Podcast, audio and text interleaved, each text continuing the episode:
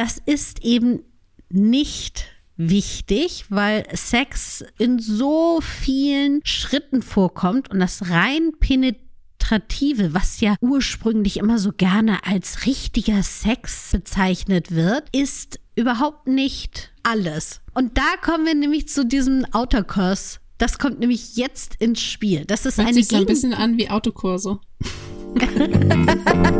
Schließ deine Augen, lehn dich zurück und mach dich bereit. Orions Sexpertin Birte beantwortet jetzt deine Fragen im QA und mit spannenden Gästen rund um Liebe, Lust und Leidenschaft. Und du bist natürlich mehr als willkommen. Hallo Jenna. Hallo Bertha. Weißt Du du, hast morgen Geburtstag. ich wollte dich gerade fragen, ob du weißt, was morgen für ein Tag ist.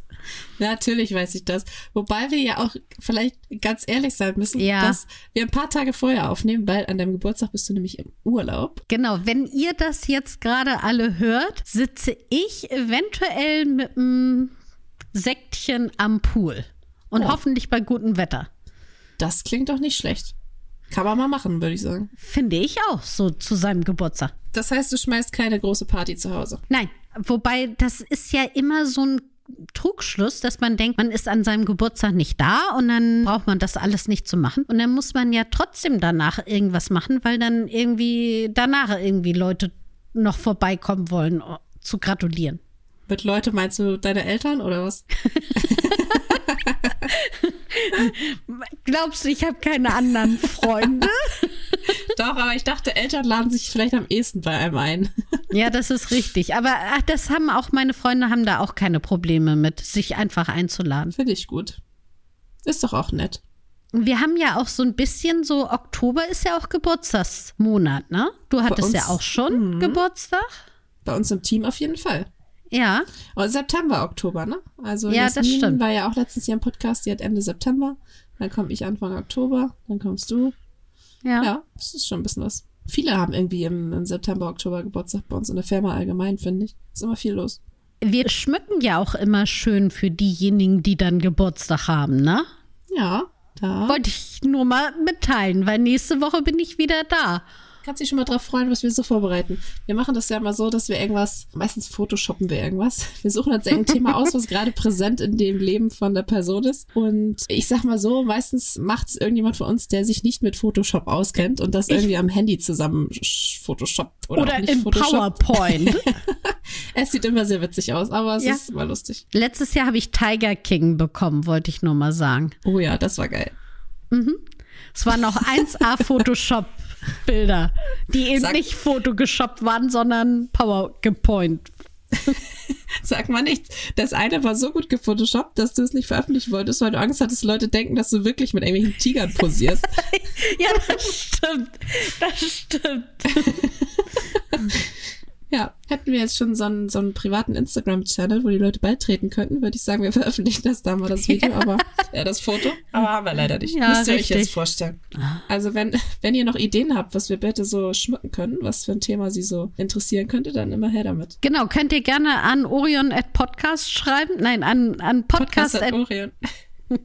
könnt ihr gerne an Podcast at Orion schreiben oder über Instagram oder Ja, Stichwort bitte Geburtstag und dann einfach Thema reinhauen. genau. Für Vorschläge sind wir dankbar. Apropos Vorschläge oder Fragen einsenden. Heute haben wir eine QA-Folge. Das war eine schöne Überleitung. Ja, ne? Ich kann das. Das heißt, ihr habt uns Fragen gestellt, die wir jetzt hier beantworten, beziehungsweise Jenna stellt sie mir im Auftrag von euch und ich versuche sie zu beantworten. Richtig, auf geht's. Versuche hört sich immer so an, als ob ich so, ach, mal schauen, ich bin mir nicht so sicher, ob ich das beantworten kann. Also ich möchte kurz nochmal sagen, ich kann das beantworten. Wir erwähnen auch viel zu selten, dass du extra eine Ausbildung gemacht hast, bitte. Vielleicht sagst Ja. du das auch noch mal. Genau, ich habe extra eine Ausbildung gemacht als Sexologin. Also eigentlich als Sexualtherapeutin, da ich aber eben gar nicht therapiere, ja, sondern nur hier beratend tätig bin, lasse ich das immer lieber weg. Richtig. Das heißt, zu deinem Alltag bei Orion hast du auch noch diese Ausbildung. Also bin ich mir sicher, dass du all die Fragen, die ich heute mitgebracht habe, beantworten kannst. Los geht's. Los geht's. Frage Nummer eins. Wie lange wächst eigentlich unser Penis? Gute Frage. Ja, genau, gute Frage. Und ich bin ehrlich, ich habe natürlich doch auch noch mal ein bisschen recherchiert, weil das war mir auch nicht so klar, dass bis neun Jahre ungefähr ist das relativ egal, beziehungsweise der wächst natürlich, aber noch nicht so, dass man sagen kann, jetzt legt er richtig los. Also zwischen neun und 18 wächst er in recht unterschiedlichen Schüben. Also das kann erstmal auch nur Länge sein, die wächst und dann geht er nacheinander in die Breite. Was wichtig ist, finde ich zu wissen, wenn man Kondome kauft. Also es ist eben nicht so, dass du dir einmal eine Kondomsorte überlegst und sagst, ah, die ist bis an mein Lebensende gut, sondern da man ja Kondome von dem Durchmesser oder Breite des Penis abhängig macht, muss man sich da auch immer noch mal ein bisschen nachjustieren und schauen, welches Kondom gerade zu welcher Zeit ganz gut passt. Aber es finde ich ganz spannend, dass du sagst, dass der Penis nicht quasi kontinuierlich wächst, sondern eher so ein bisschen phasenweise. Ja. Das wusste ich zum Beispiel auch nicht. Nee, dass es eben solche, solche Schübe sind. Ja. Und was ich auch wichtig finde, dass so zwischen 17 und 20 Jahren ist dann der Wachstum vorbei. Also da braucht man sich jetzt nicht noch denken, oh, vielleicht wächst er jetzt noch oder wächst. Dann ist es einfach, ja, ist er ausgewachsen. Dann ist er, wie er ist. Richtig. Ja, aber das ist doch mal, das ist doch mal eine Zahl. Ich hoffe, damit ist die Frage beantwortet und ich würde sagen, wir gehen direkt in die nächste Frage. Die finde ich nämlich super spannend. Das kannte ich auch noch nicht tatsächlich. Die Frage lautet, was ist Outer Course? Outer Curse. Ich weiß gar nicht, wie man es ausspricht. Also soweit ich weiß, Autokurs. Und da kommen wir nämlich auch ein bisschen, ich wollte das Thema vorhin beim Penis nochmal ansprechen und dachte dann aber, ah nein, ach, immer wieder diese Sache Länge des Penis und dass es so wichtig ist, wenn beim Sex mit einer Frau, wie lang der Penis ist. Und das ist eben nicht wichtig, weil Sex in so vielen Schritten vorkommt und das rein penetrative, was ja ursprünglich immer so gerne als richtiger Sex bezeichnet wird, ist überhaupt nicht alles. Und da kommen wir nämlich zu diesem Outer Curse. Das kommt nämlich jetzt ins Spiel. Das ist Hört eine sich so ein bisschen an wie Autokurse. Hat damit nichts zu tun. nee, hat damit nichts zu tun. Wobei, also könnte man auch in sexuellen Kontext bringen. Aber das ist jetzt nicht das Thema. Das ist eine Gegenbewegung, die eben von diesem klassischen und was man als scheinbar richtigen Sex bezeichnet, diesem Eindringen des Penis in die Vagina der Frau, sich abheben möchte. Das heißt, die Stimulation findet eben nicht drin im Penetrativen statt, sondern im Außen. Also Zunge, Hände, Fummeln, Toys. all das, Toys, all diese gesamte Stimulation, wo man äußere Lustpunkte stimulieren kann, gehört mit dazu.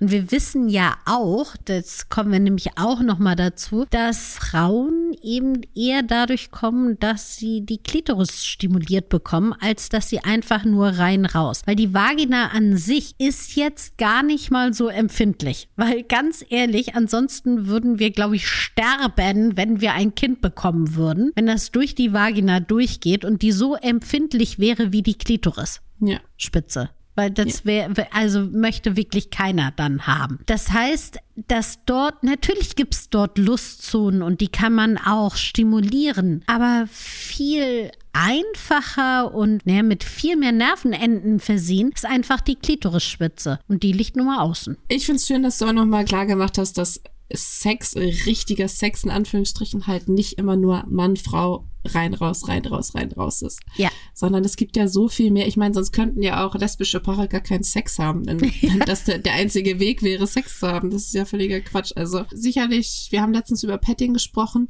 Das geht ja in eine ähnliche Richtung, nur noch einen, einen Schritt weiter dann, würde ich sagen, bis zum Höhepunkt. Und bestimmt auch cool, um, um sich und den Körper nochmal besser kennenzulernen. Also finde ich eine gute Bewegung. Finde ich auch. Von der Bewegung zur Periode. Wow! Deine Übergänge sind immer so äh, poerntenreich. Hey, du lachst. Das ist doch alles, was zählt. Ja, okay. Und zwar geht es in der Frage Nummer drei um die Periode. Ich habe während meiner Periode immer voll Lust auf Sex. Wie kann das sein? Habt ihr Tipps? Hab noch nie mit jemandem geschlafen, während ich meine Tage hatte.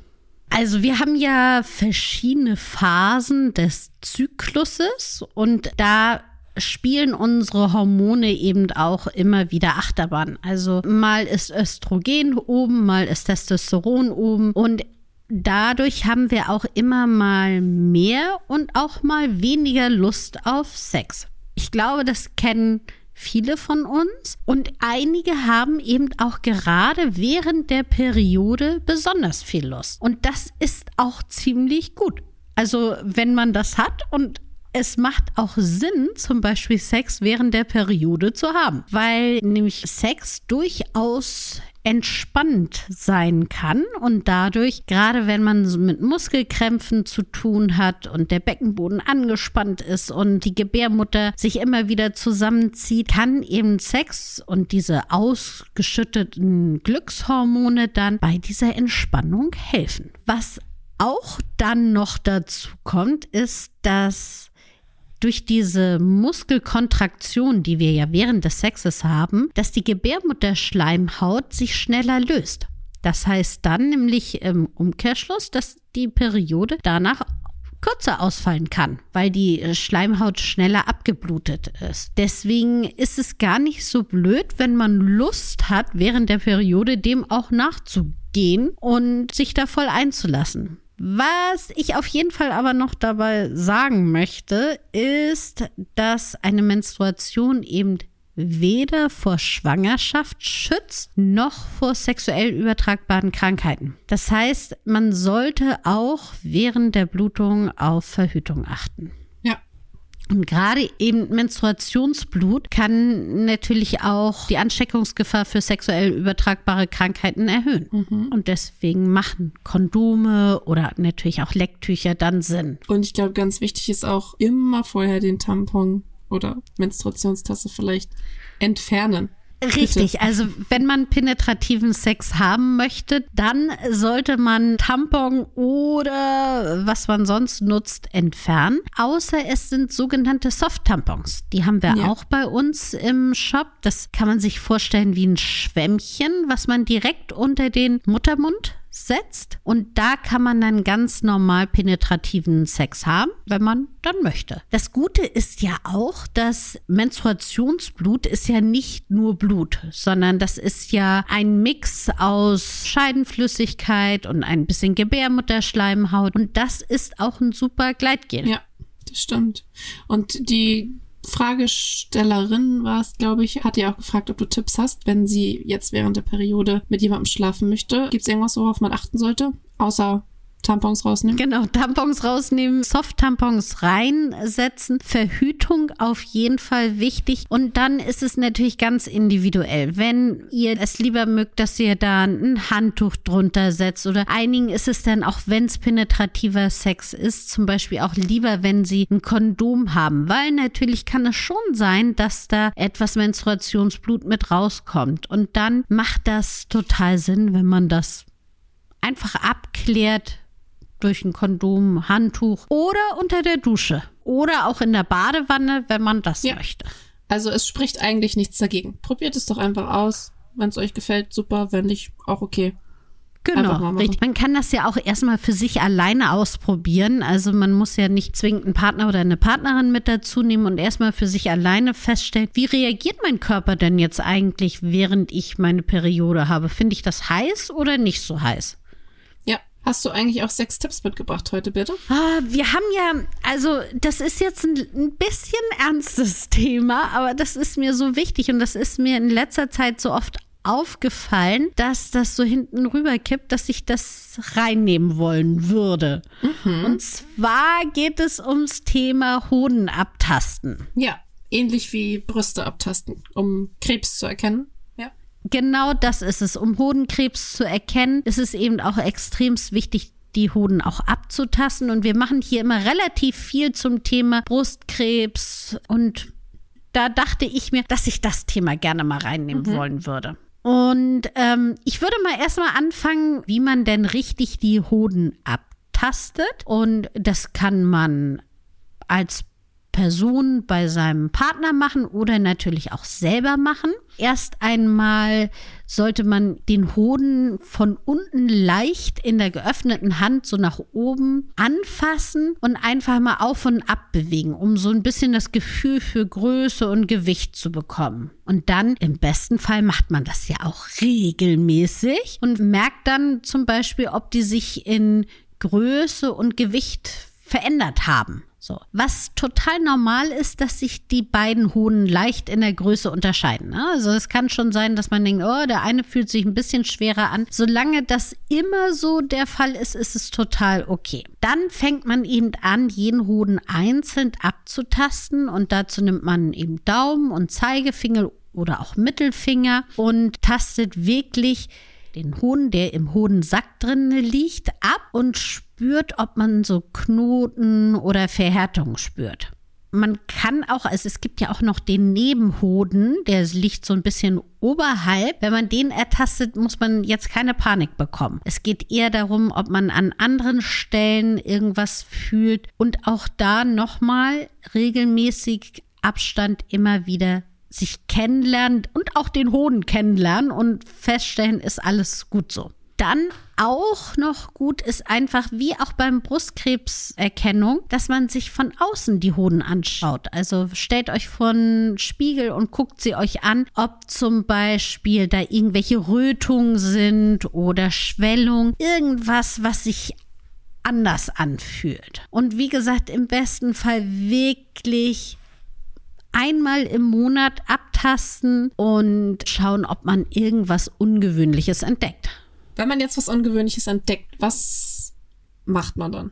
Am besten? Also wirklich geht zum Urologen oder zur Urologin, weil die können das am besten abklären. Also Hodenkrebs ist super gut behandelbar, aber es sollte eben auch früh diagnostiziert werden. Und es ist so, übrigens finde ich nämlich auch total interessant, das wusste ich vorher auch nicht, am häufigsten erkranken junge Männer zwischen 25 und 45 Jahren. Ich war so ein kleines bisschen der Meinung, das wäre so eine Altherrenkrankheit, aber das ist eben nicht der Fall. Das Deswegen fangt schon früh damit an und dann lasst es nochmal untersuchen, abklären, ob es bei der Urologin oder beim Urologen, ob alles gut ist. Vielleicht können wir noch einmal zusammenfassen, wie so die häufigsten Symptome sind. Genau, richtig. Ich habe ja jetzt einmal nur das Abtasten erzählt. Grundsätzlich Knoten, die man spürt und die sind meistens auch schmerzlos. Also das ist eben ziemlich wichtig, dass man kann natürlich sich auch kleine Fissuren zulegen, aber diese schmerzlosen Knoten, da sollte man wirklich hellhörig werden. Auch, dass man so eine Art schwere Gefühl im Hoden hat und man denkt, oh, das fühlt sich jetzt anders an. Grundsätzliche Schmerzen nicht nur im Hoden oder im Hodensack, sondern auch manchmal bis zum Unterbauch hoch. Dann natürlich auch diese Vergrößerung von einem Hoden, Schwellung, die man von außen sehen kann. Noch so ein Symptom, was manchmal hat man ja so eine Wechselwirkung, wo einem etwas anderes wehtut und man dann darauf merkt, oh, das war jetzt Hodenkrebs und das gehört nämlich auch dazu, dass man Schmerzen in der Brust hat. Also lasst euch da nicht abcanceln, dass ihr vielleicht nur schlecht Luft bekommt, sondern wenn ihr Schmerzen in der Brust habt, dann geht auch gerne nochmal zum Urologen und lasst auch nochmal euren Hoden abklären. Super wichtiges Thema. Finde ich gut, dass du es ja. mitgebracht hast. Also tastet eure Körper ab, eure Hoden, eure Brüste, alles, was ihr habt, kann nicht schaden. Und das kann man auch total gut in einer Partnerschaft mit einbauen, übrigens. Ja, das stimmt. Und einmal im Monat reicht ja auch völlig, ne? Also ja. ich glaube, gerade bei Frauen ist es auch, auch gut, wenn man es immer im gleichen Rhythmus macht, dass man im gleichen Bereich des Zykluses ist quasi, weil sich die Brüste innerhalb des Zyklus ja auch verändern. Und auch bei Männern einmal im Monat Nehmt es euch vor, irgendwie nach dem Duschen und dann ist es ja auch schnell gemacht.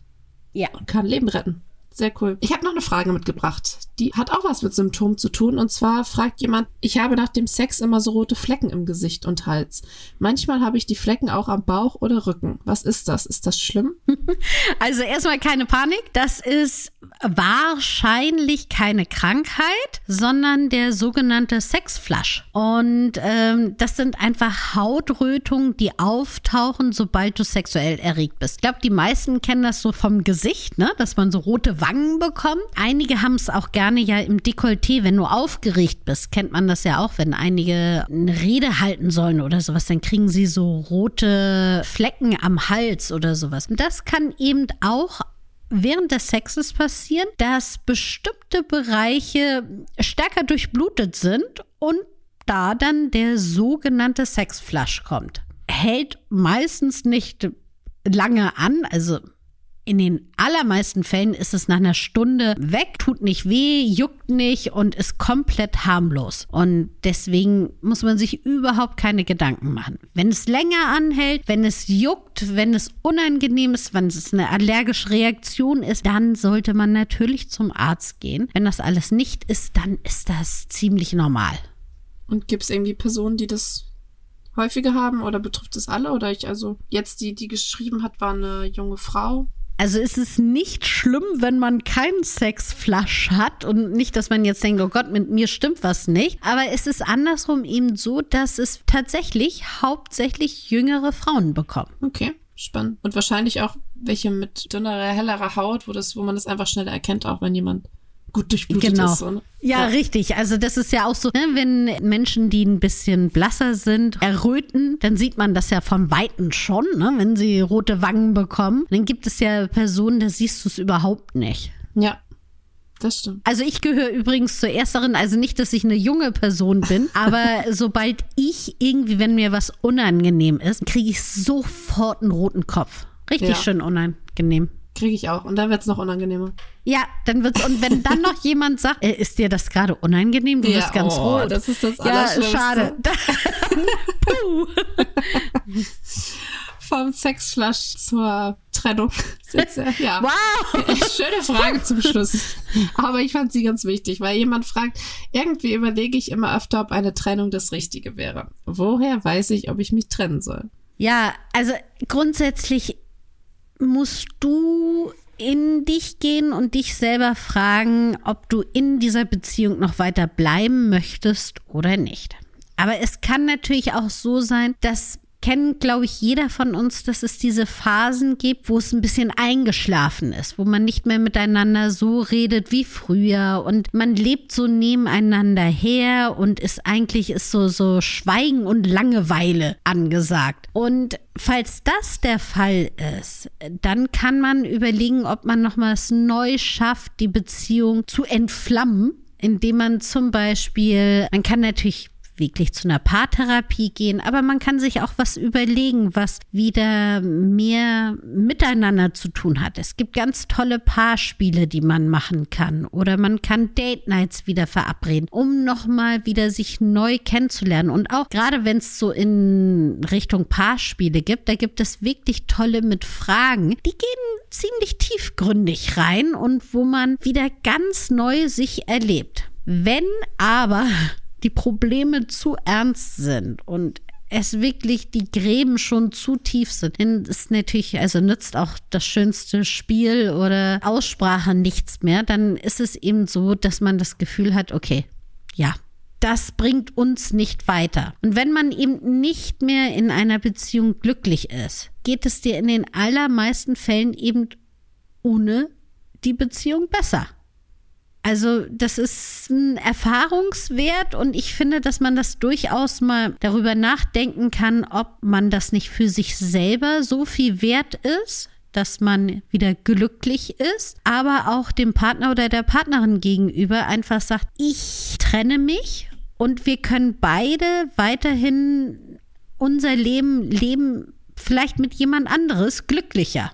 Was übrigens, was ich ganz interessant fand, dass Studien zeigen, dass Personen, die eine Trennung in die Wege geleitet haben, also die bewusst gesagt haben, so, okay, ich trenne mich jetzt, dass denen das meistens nach der Trennung schneller wieder besser gegangen ist. Also, dass sie besser damit klargekommen sind, dass sie wieder ihr Leben besser in den Griff bekommen haben. Das heißt, macht da ruhig diesen Schritt und sagt, ich nehme mein, mein Schicksal selber in die Hand. Okay, wenn man beschlossen hat, dass man sich trennt, was würdest du sagen? Was sind so die ersten Schritte, die es zu gehen gilt? Also zum allerersten nicht aus dem Impuls heraus agieren. Also nicht sagen, okay, jetzt habe ich den Podcast gehört, jetzt gehe ich sofort hin und trenne mich, sondern erstmal in Ruhe überlegen, möchte ich das wirklich? Also wirklich sich vorher überlegen, möchte ich das wirklich? Einfach nochmal sich selber stärken. Also man selber hat die Kontrolle darüber, dass man diese kaputte Beziehung trennen kann und dass man danach ein glücklicher Single durchaus sein kann und daraus die eigene Stärke finden, um zu sagen, ich möchte das auch durchziehen, weil ich glaube, dass das viele wissen, dass man dann doch noch so ein bisschen so, ach nee, ich bin mir noch nicht so ganz sicher. Und wenn du das ausstrahlst, dann wird es eben umso schwieriger. Wenn man aber bewusst sieht, das war eine schöne Zeit, die ich mit diesem Partner oder dieser Partnerin hatte und das kann ich anerkennen und das kann ich auch dem Partner oder der Partnerin sagen, wenn ich mich trenne. Es war eine schöne Zeit. Wir hatten wirklich eine gute Zeit. Jetzt kommt aber eine andere Zeit für mich. Dann fällt es einem vielleicht auch einfacher als wenn man nur sagt, ja, damals hast du aber der Nachbarin hinterhergeschaut, deswegen trenne ich mich. Also erkennt ruhig an, was schön war in der Partnerschaft und dann eben macht es schon Sinn, den Schlussstrich zu ziehen, ein ruhiges Gespräch zu führen und da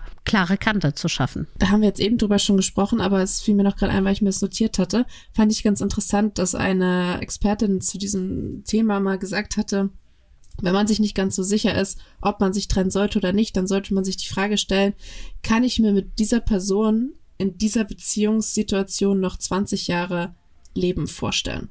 Mhm.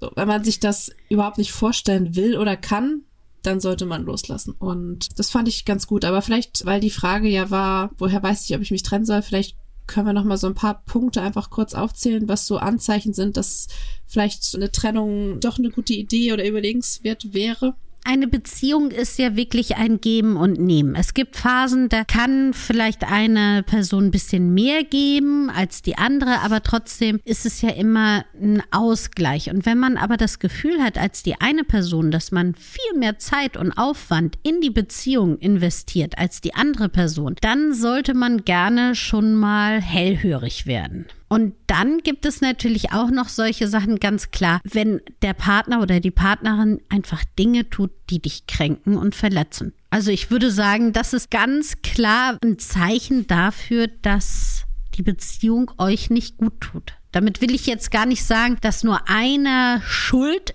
ist, aber wenn man das Gefühl hat, das ist eine ganz unangenehme Beziehungsdynamik hier, wir versuchen nur noch einander zu verletzen, dann sollte man, glaube ich, wirklich sagen, den Weg alleine zu beschreiten macht mehr Sinn vielleicht. Ja.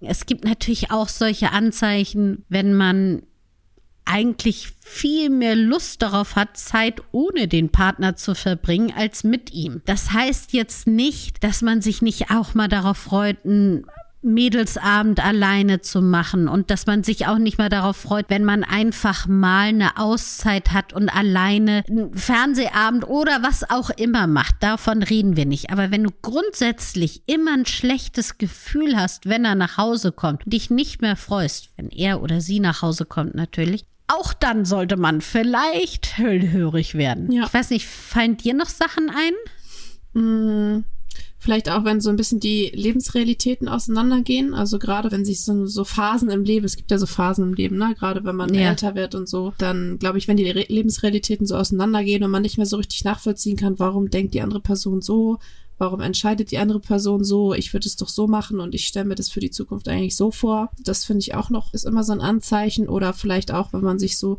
dieses ganze körperliche, oh ja, wenn man das eher so ein bisschen abwehrt und das gar nicht mehr so richtig möchte. Ja, und ja. das hängt schon so mit so Kleinigkeiten an. Da reden wir gar nicht davon, dass man hier nicht mehr fünfmal die Woche Sex hat oder was auch immer, sondern es geht um Küssen, es geht um Anfassen und sowas. Wenn man das nicht mehr gerne mag, auf beiden Seiten, auch dann kann man hellhörig werden.